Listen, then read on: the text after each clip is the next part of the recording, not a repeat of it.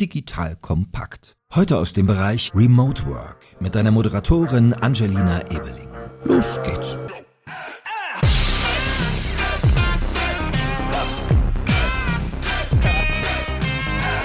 Hallo, mein Name ist Angelina und ich bin die Gründerin von Acework. Wir unterstützen Unternehmen dabei, verteilte Teams aufzubauen und besser auf Distanz zusammenzuarbeiten. Dazu gehören Coachings, Workshops, Schulungen, unter anderem für Management, aber auch für Teams. Und wir beraten zu Remote Recruiting und helfen dabei, perfekte Kandidatinnen für flexible Stellen zu finden. In dieser Folge lernt ihr, was Homeoffice und mobiles Arbeiten unterscheidet. Und außerdem sprechen wir über Digitalnomaden und Arbeiten im Ausland. Dabei erfahrt ihr, welche Arbeitnehmergesetze ihr beachten müsst und wie sich Arbeitsrecht in Bezug auf Remote Work aktuell verändert.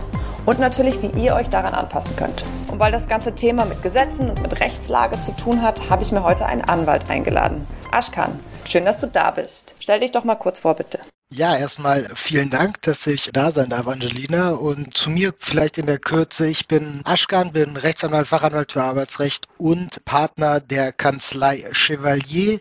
Chevalier ist eine Legal Tech Kanzlei, die Arbeitnehmer vertritt, ausschließlich Arbeitnehmer. Und wir haben einen ganz neuen Ansatz, in dem wir versuchen, einfach rechtliche und vor allem arbeitsrechtliche Prozesse dann zu digitalisieren, zu skalieren und sitzen in Berlin. Und deswegen haben wir durchaus auch mit diesen Themen auch selber zu tun. Und ja, freue mich hier meinen Input liefern zu können und hoffentlich dem einen oder anderen damit helfen zu können. Absolut, vielen, vielen Dank. Also ihr seid absolute Spezialisten, was Arbeitnehmerrecht angeht. Und ich würde sagen, wir steigen auch direkt damit ein. Stichwort Homeoffice, Heimarbeit, Arbeiten von zu Hause.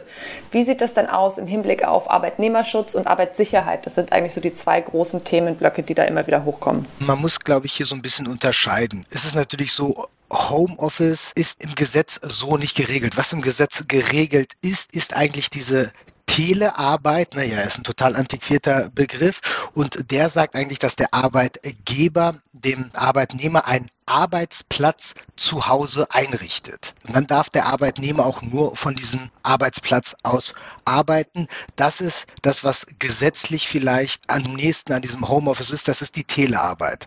Wenn der Arbeitgeber für den Fall der Telearbeit oder des Telearbeitsplatzes oder Teleheimarbeit so einen Arbeitsplatz einrichtet, dann sind die Voraussetzungen relativ streng. Er muss eigentlich alle Arbeitssicherheits- und alle Arbeitsschutzvoraussetzungen, die er auch im Betrieb berücksichtigen müsste, auch zu Hause berücksichtigen. Es ist ein bisschen schwierig, weil der Arbeitgeber das nicht wirklich kontrollieren kann, weil er zu Hause nicht rein kann. Er hat aber grundsätzlich den Arbeitsschutzstandard auch zu Hause zu wahren. Anders ist es bei dem Homeoffice, wie wir es vielleicht eher verstehen würden. Das ist ja eher das mobile Arbeiten. Da kann der Arbeitnehmer grundsätzlich nicht nur von zu Hause aus arbeiten, sondern kann vielleicht auch im Park sitzen und arbeiten oder kann vielleicht mal bei Freunden irgendwo in einer anderen Stadt sitzen, in Deutschland arbeiten. Und dieses mobile Arbeiten, da sind die Anforderungen durchaus geringer. Zwar hat auch da der Arbeitgeber seine vertraglichen Schutzpflichten und muss zusehen, dass der Arbeitnehmer ähm, geschützt ist, soweit es möglich ist, aber die ganz strengen Voraussetzungen der Arbeitsstättenverordnung und die damit zusammenhängenden Vorgaben sind nicht ganz so streng anzuwenden, sodass der Arbeitgeber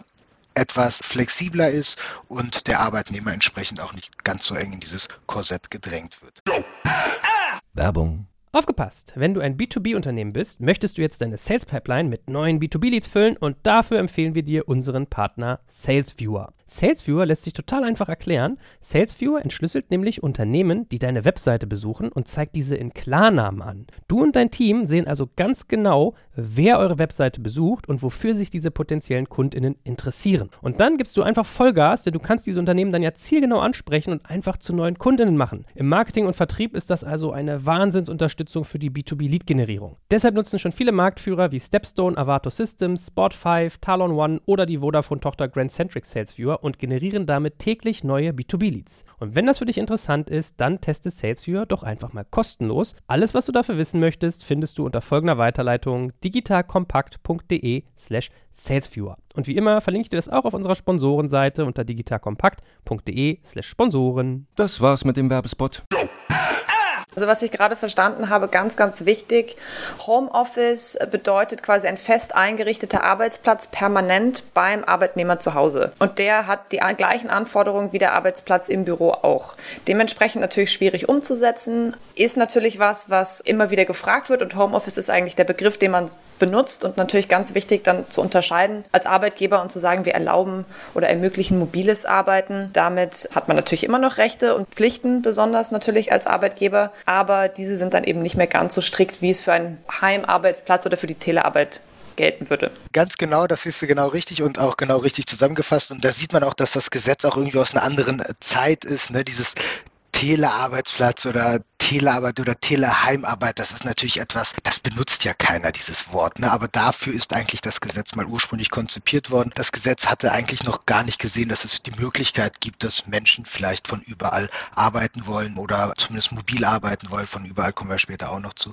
Deswegen ist das Gesetz sich auch noch gar nicht so richtig abgebildet. Gut, das ist auf jeden Fall ein spannendes Thema. Können wir vielleicht auch gerade einsteigen, wenn du sagst, es ist gerade noch nicht so richtig abgebildet. Was ich vielleicht kurz von dir hören möchte, ist, gibt es da gerade einen Wandel? Passiert was? Im Arbeitnehmerrecht? Sieht man das in den Veränderungen, dass Anpassungen stattfinden werden? Es gibt ja verschiedene Gesetzesinitiativen, Homeoffice, Einführung von Homeoffice. Man muss, glaube ich, hier allerdings so ein bisschen differenzieren zwischen den Änderungen, und da passieren ganz viele, die pandemiebedingt sind, und Änderungen, Homeoffice, Pflichten und Rechte allgemein. Und da muss ich sagen, ist bis jetzt vieles schon angedacht, aber noch nicht wirklich viel passiert. Ne? Da gibt es sicherlich so ein bisschen Rechtsprechungsänderungen, da gibt es vielleicht so Initiativen, aber rechtlich ist da noch nicht viel passiert. Anders sieht es tatsächlich aus mit der pandemiebedingten Möglichkeit und Pflicht vielleicht auch zu Homeoffice und ähm, gegebenenfalls dann auch mobilen Arbeiten. Da muss man, glaube ich, ganz klar differenzieren. Wobei man natürlich sagen muss, wir sehen das ja jeden Tag in unserer Praxis auch. Es gibt natürlich ganz klar die Bestrebung, auch beyond Corona mobiles Arbeiten und Homeoffice durch die Arbeitgeber zu ermöglichen, weil es die Arbeitgeber ermöglichen wollen, weil wir aber auch auf eine Mandantschaft treffen, die das auch ganz klar einfordert. Das muss man so sagen. Absolut. Und bei euch, Mandant heißt natürlich immer Arbeitnehmer. Also jeder genau, Angestellte. Genau, eines der ganz ganz klaren Themen, die wir natürlich auch sind, ist eben die Anforderung, die Erwartung, weiter flexibel arbeiten zu können. Aber genau was du gerade gesagt hast, also es scheint natürlich erstmal so, dass die Pandemie Regeln und Rechte vorstehen vor dem, was dann letztendlich langfristig im Arbeitsrecht ähm, sich verändern muss. Aber da ist es natürlich dann auch spannend zu schauen, was Menschen einfordern und was Arbeitgeber ermöglichen wollen. Und oft, was wir sehen, ist, dass ganz viel gemacht werden möchte auf beiden Seiten, aber dann oft nicht ganz klar ist, was können wir denn rechtlich erlauben und was nicht. Also gerade jetzt im Stichwort, okay, wir haben jetzt mobiles Arbeiten und Homeoffice angesprochen. Der nächste Schritt ist ja eigentlich das, was wir unter anderem Work from Anywhere nennen, ja, also verteiltes Arbeiten auch über Ländergrenzen hinaus. Du hast gerade erwähnt, vielleicht auch nur sogar im Land, wenn man sagt mal in einer anderen Stadt, bei einem Bekannten oder bei der Familie zu arbeiten. Wie sieht das denn aus als Arbeitgeber? Was kann und darf ich da erlauben? Was sind da meine Grenzen? Grundsätzlich erlauben kann ich jetzt erstmal als Arbeitgeber natürlich recht viel. Aber es hat natürlich Implikation. Ich will es vielleicht mal auf drei Bereiche runterbrechen, die man zu berücksichtigen hat, wenn man Work from Anywhere hat. Einmal ist es arbeitsrechtlich, aufenthaltsrechtlich, dann ist es steuerrechtlich und dann ist es sozialversicherungsrechtlich. Ne? Das sind so drei Ebenen, die muss man irgendwie ganz klar sehen, wenn man das macht. Und man muss darüber hinaus auch unterscheiden zwischen EU-Ausland und Ausland in Nicht-EU-Ländern. Ne? Und da muss man sagen, grundsätzlich, wenn ich einen Mitarbeiter ermöglichen möchte, im EU-Ausland zu arbeiten, ist das für einen begrenzten Zeitraum steuerlich, arbeits- und aufenthaltsrechtlich und sozialversicherungsrechtlich möglich und nicht allzu problematisch. Ein paar Voraussetzungen muss man erfüllen. Zum Beispiel braucht man für die Sozialversicherung diese A1-Bescheinigung. Bei den Steuern muss man aufpassen, dass man nicht über die 183 Tage hinauskommt, sonst kriegt man Probleme und aufenthaltsrechtlich ist das nicht so ein Thema.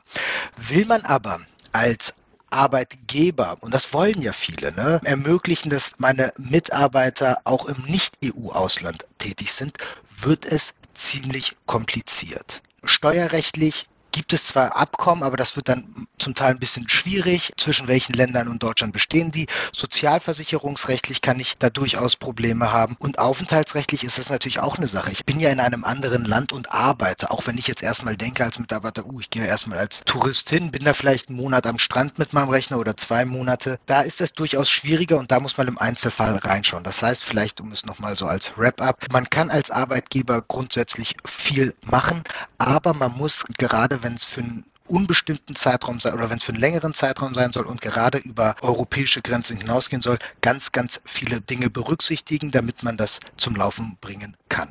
Absolut. Kannst du da mal einen konkreten Fall vielleicht nennen oder zumindest eine Idee, wenn ich das als Arbeitgeber jetzt ermöglichen möchte, an wen kann ich mich auch vielleicht wenden, der mir dabei helfen kann? Also im europäischen Ausland, wie gesagt, ist das alles machbar. Da kann man durchaus, wenn man diese 182, 83 Tage nicht überschreitet, kann man die A1-Bescheinigung durchaus einfach bei den Krankenversicherungen holen ne, und kann sich dann mit den Krankenversicherungen abstimmen, dass man da sozialversicherungsrechtlich auf der sicheren Seite ist. Wenn man ins Ausland gehen möchte, also ins Nicht-EU-Ausland meine ich, damit gibt es da durchaus Anwälte, die Entsendungsrecht machen und damit sollte man sich tatsächlich mal in Verbindung setzen. Das ist allerdings tatsächlich eher eine Sache, da würde ich eher auf die Arbeitgeberseite zugehen, also Kanzleien die Arbeitgeber vertreten und da ist in jeder mittel- bis größeren Einheit gibt es da jemanden, der sich tatsächlich mit Entsenderecht auskennt und sich darauf auch spezialisiert hat. Absolut. Also auf jeden Fall wichtig auch der Hinweis, man sollte sich dort rechtlichen Beistand suchen, bevor man einen Arbeitnehmer ins Nicht-EU-Ausland reisen lässt, um dort auch eben zu arbeiten. Ich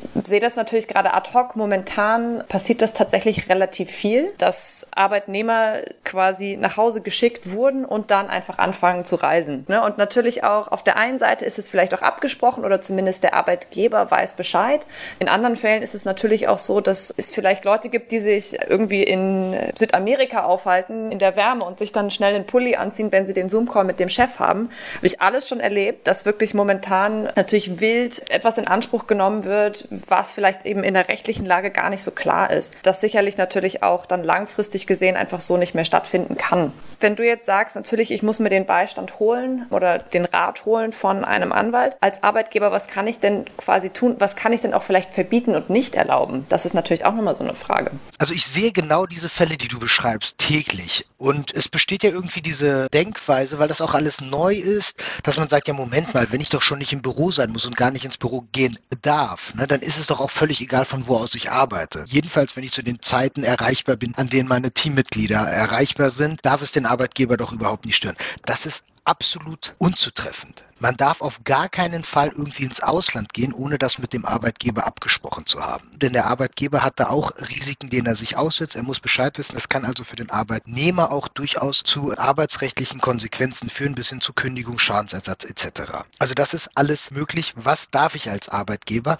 Grundsätzlich ist es erstmal ja so, dass wenn ich nicht konkret erlaubt habe, dass meine Mitarbeiter ins Ausland gehen und im Ausland arbeiten, dann kann ich das jederzeit auch unterbinden. So einfach die Rechtslage. Alles klar, verstanden dazu. Ist sicherlich ein wichtiger Hinweis für Arbeitgeber, aber natürlich auch für viele Arbeitnehmer, die genau, was du gerade gesagt hast, erstmal sich sagen, na, es ist ja eigentlich egal, von wo ich arbeite. Ich fliege jetzt mal irgendwo hin und schaue dann einfach später, wie das ausschaut. Dazu vielleicht mal ein Beispiel, um das ein bisschen konkreter zu machen. Aus Interesse, wie regelt ihr das eigentlich bei euch mit euren Mitarbeitern in Chevalier aktuell oder auch langfristig natürlich, ich nenne es mal nach der Pandemie, wie ihr eure flexible Arbeitssituation aufsetzen möchtet? Wir sind ja eine Kanzlei, die an Start gegangen ist, noch nicht vor allzu langer Zeit und haben gesagt, wir wollen alle Prozesse digitalisieren, kein Papier bei uns haben. Ähm, das hört sich jetzt schon fast ein bisschen alt an, dass man sagt, kein Papier bei uns haben, aber im Kanzleiumfeld ist das noch nicht so ganz der Standard und haben auch viele Mitarbeiter, die einfach eine hohe Affinität zu digitalen Prozessen haben und zur Digitalisierung. Ich muss tatsächlich sagen, vor Corona haben wir noch gedacht, hm, Startup ganz am Anfang, wir wollen eigentlich, dass alle Mitarbeiter bei uns im Büro sind. Dann kam Corona und wir waren, dadurch, dass wir digital aufgestellt waren, imstande, relativ schnell alle von zu Hause aus arbeiten zu lassen. Und wir haben gesehen, das funktioniert gut, wenn man Mechanismen hat, wie trotzdem das Team zusammenbleibt, was sicherlich nicht ganz einfach ist. Und was wir uns ganz klar vorgenommen haben, ist, wir möchten das auch weiterhin zukünftig ermöglichen. Es funktioniert und wir haben jetzt auch schon Mitarbeitern natürlich unter Einhaltung der Voraussetzungen die Möglichkeit gegeben, aus dem EU-Ausland zu arbeiten. Und das ist auch etwas, was wir durchaus zukünftig auch machen wollen also den Teammitgliedern auch wirklich die Möglichkeit geben, einfach aus dem Ausland zu arbeiten, einfach von woanders zu arbeiten, weil wir sehen, dass die Arbeit trotzdem gut funktioniert, genauso gut zum Teil auch einfach besser sogar funktioniert, wenn die Mitarbeiter irgendwo sind, wo sie vielleicht mal aus der Stadt rauskommen oder sonstiges. Das heißt, wir wollen das ermöglichen und aufgrund unseres technischen Setups ist es auch möglich. Auch wenn wir eine Kanzlei sind,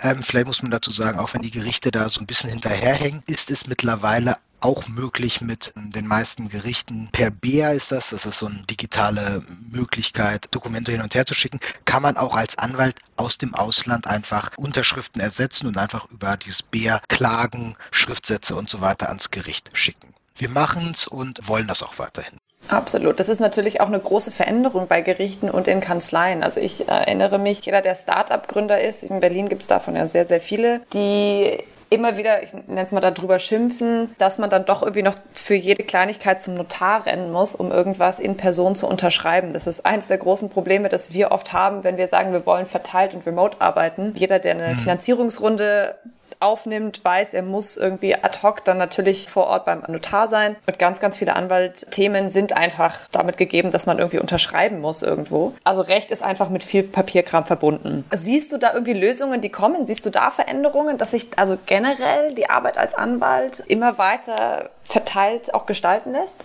Also zum einen muss man sagen, ich glaube, ein großer Schritt in die richtige Richtung, auch wenn dieses System sicherlich ähm, optimierungsfähig ist, ist dieses besondere elektronische Anwaltspostfach, womit man einfach mit Gerichten tatsächlich digital kommunizieren kann, also Klagen hinschicken kann, die auch das Schriftformerfordernis wahren in diesem Sinne, was man vor Gericht braucht. Das erleichtert es schon natürlich ungemein. Ne? Gleichzeitig ist es tatsächlich so, dass es Gerichte gibt, die einfach, man schickt per BR etwas hin, also digital, und die schicken es dann in Papierform dann wieder an eine Kanzlei. Das heißt, bislang, es lässt sich natürlich jetzt schon anders bearbeiten, aber es ist natürlich so, dass man immer noch gewisse Personenzahlen auch in Deutschland an einem bestimmten Standort der Kanzlei benötigt.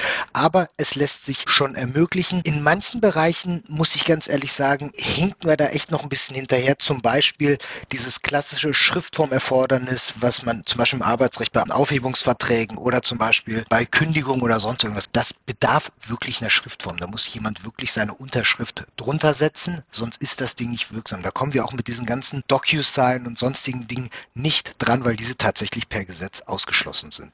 Also es gibt durchaus Tendenzen, Verbesserungen in die Richtung. Ich weiß auch, dass viele in die Richtung pushen und auch weiter pushen werden, aber wir hinken da tatsächlich rechtlich noch so ein bisschen hinterher bei uns. Das muss man ganz klar sagen. Also bei uns meine ich, bei uns in Deutschland. Absolut. Und das ist natürlich auch gerade das, was du vor fünf Minuten erwähnt hast, wenn man eben dem Arbeitnehmer ermöglicht, zum Beispiel im EU Ausland zu arbeiten, dann zu sagen, okay, wie stelle ich den ein? Also vielleicht ist das jemand, der erstmal gar nicht vor Ort ist und dann umgekehrt natürlich auch, wie kündige ich jemanden rechtskonform, wenn er gerade gar nicht an dem Standort ist und das vielleicht auch erstmal nicht plant in den nächsten 180 Tagen. Wo ist denn meine Möglichkeit in den Prozessen in einer rechtskonformen Kündigung zum Beispiel, wie ich das im Ausland abwickeln kann?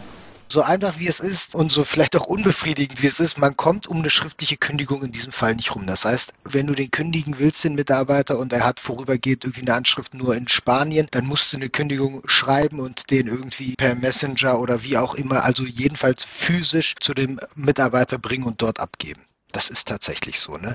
Es betrifft jetzt aber wirklich nur diesen Fall der Kündigung und des Aufhebungsvertrages. Ansonsten bei allen anderen Themen, ne, auch der Abschluss eines Arbeitsvertrages an sich zum Beispiel, bedarf überhaupt gar keiner Schriftform. Das heißt, ein Aufhebungsvertrag kann auch einfach über eine eingescannte Unterschrift oder auch sogar ohne Unterschrift abgeschlossen werden. Da gibt es die strengen Vorschriften nicht. Deswegen, ich bin jetzt natürlich von dem Ausnahmefall gekommen. Im Regelfall ist es so, dass du für die Beschäftigung erstmal keine Schriftform brauchst. Ne? so dass sich das alles auch relativ ohne Einhaltung einer strengen Form abwickeln lässt. Perfekt. Und das ist für uns natürlich erstmal wichtiger, weil wir beschäftigen uns ja bei Acework auch sowieso nicht mit Kündigungen, sondern mit Einstellungen, helfen Firmen dabei, Kandidaten zu finden, neue Mitarbeiter zu finden. Und da ist es natürlich auch immer wichtig für uns genau zu wissen, was können wir denn beraten, wenn jemand jetzt den perfekten Kandidaten oder perfekte Kandidatin gefunden hat und die Person eben aktuell im Ausland sitzt, aber vielleicht trotzdem in Deutschland angemeldet ist. Dann ist es natürlich wichtig, sagen zu können, die Person braucht jetzt erstmal gar nicht nach Deutschland kommen. Man kann auch einen ein Arbeitsverhältnis starten, ohne dass da eben auch überhaupt Papier oder eine Schriftform in irgendeiner Weise über den Tisch muss, über den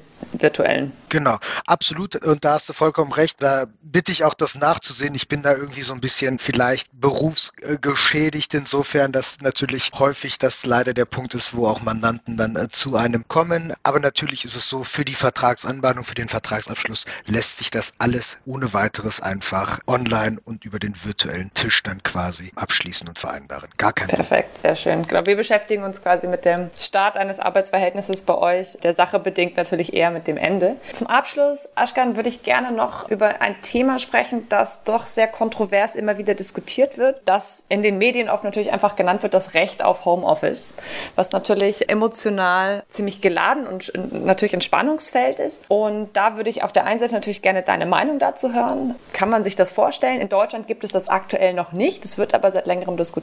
In den Niederlanden zum Beispiel gibt es den Anspruch auf Homeoffice schon seit 2015. Und dementsprechend ähm, schaut man natürlich in Deutschland auch immer, was machen die Nachbarn, was machen andere Länder. Wie siehst du das ganze Thema? Ist das was, das ist sinnvoll? Macht das überhaupt Sinn, das zu diskutieren?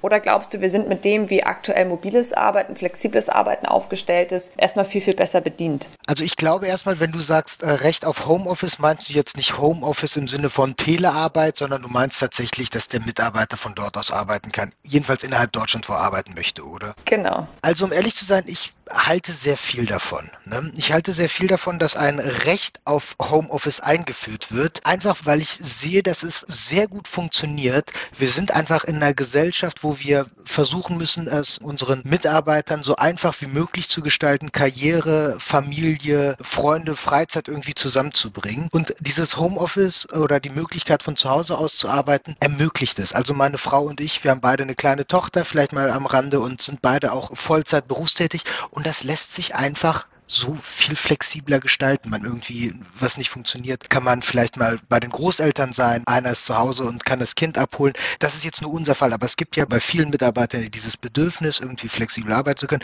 Deswegen halte ich viel davon, dass ein solches Recht kommt. Vor allem auch, weil es dann doch viele Arbeitgeber gibt, die in der Hinsicht noch so ein bisschen antiquiert sind und sagen, nee, ich habe eine bessere Kontrolle, wenn meine Mitarbeiter im Büro sind und dann kann ich besser sehen, was sie machen. Da würde ich erwidern, dass dass vermutlich bei der Unternehmensführung da irgendwas nicht ganz richtig läuft, wenn man das Gefühl hat, dass die Mitarbeiter im Büro sein müssen, um zu sehen, dass die Mitarbeiter richtig ihrer Arbeit nachgehen. Das heißt, meine persönliche Einstellung wäre auf jeden Fall, um hier einen Stein ins Rollen zu bringen, um das Ganze einfach zu fördern, fände ich es gut, wenn ein Recht auf Homeoffice kommt. Ich würde es also auf jeden Fall begrüßen was muss man denn da beachten? Also ich kenne oft das Stichwort Betriebsräte, Gleichstellung von Mitarbeitern in unterschiedlichen Voraussetzungen. Es ist natürlich auch die Frage, wer kann von zu Hause arbeiten oder mobil arbeiten. Es gibt viele Menschen, die arbeiten in der Fertigung zum Beispiel und können das nicht. Wie kann sich denn so ein Recht überhaupt gestalten und wie ist das fair, sage ich jetzt mal ganz platt? Das stimmt natürlich tatsächlich. Die Mitarbeiter, die irgendwie Tätigkeiten haben, die im Betrieb ausgeübt werden müssen oder die vor Ort ausgeübt werden müssen, das ist dann natürlich schwierig. Ne? Das geht bei diesen Mitarbeitern nicht. Ansonsten würde ich ganz klar sagen, dass ein solches Recht vorsehen muss, dass soweit es natürlich möglich ist, eingeräumt wird, dieses Recht. Jetzt momentan gibt es ja zum Beispiel dieses Recht, nenne ich es mal, und Pflicht auf Homeoffice, wenn es Tätigkeiten sind, die normalerweise im Büro ausgeübt werden, also Bürotätigkeit sind. Eine solche Formulierung lässt sich ja auch finden für ein späteres Gesetz. Da sehe ich jetzt aber nicht das Problem. Ich meine, natürlich ist es klar, dass nur solche Tätigkeiten im Homeoffice ausgeübt werden können, die nicht die physische Präsenz zwingend im Betrieb erfordern.